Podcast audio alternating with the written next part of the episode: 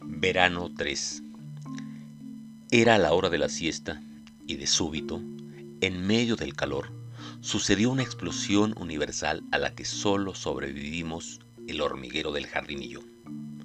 Pasados los primeros instantes de terror, y una vez resignado a la catástrofe, consumía el tiempo sentado en una piedra, observando las costumbres de las hormigas con la pena de no haber leído más atentamente los mimecólogos de la época, cuando aún había hombres y libros sobre la faz de la tierra. De vez en cuando, alargaba la mano, tomaba un puñado de insectos y me los metía en la boca para aliviar las acometidas del hambre. La red formada por los pequeños seres se recomponía con una rapidez prodigiosa, en un proceso de cicatrización acelerado. Recibía todo lo que necesitaba. Instrucción y alimento de las hormigas, que me enseñaron, entre otras cosas, la importancia de la rutina en la lucha contra el pánico.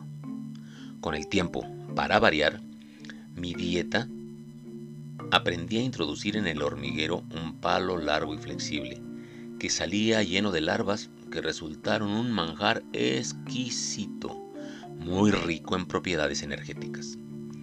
Un día el hormiguero habló y dijo que ya era hora de devolverle lo que había tomado de él.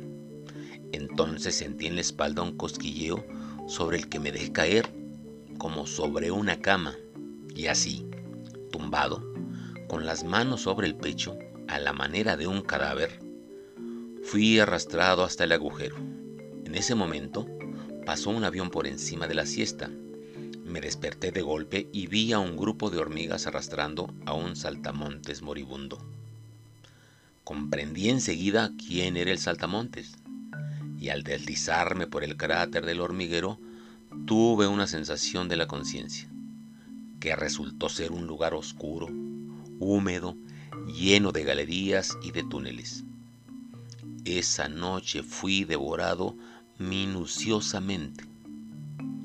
Lo que sobró soy yo, esta cáscara llena de escrúpulos.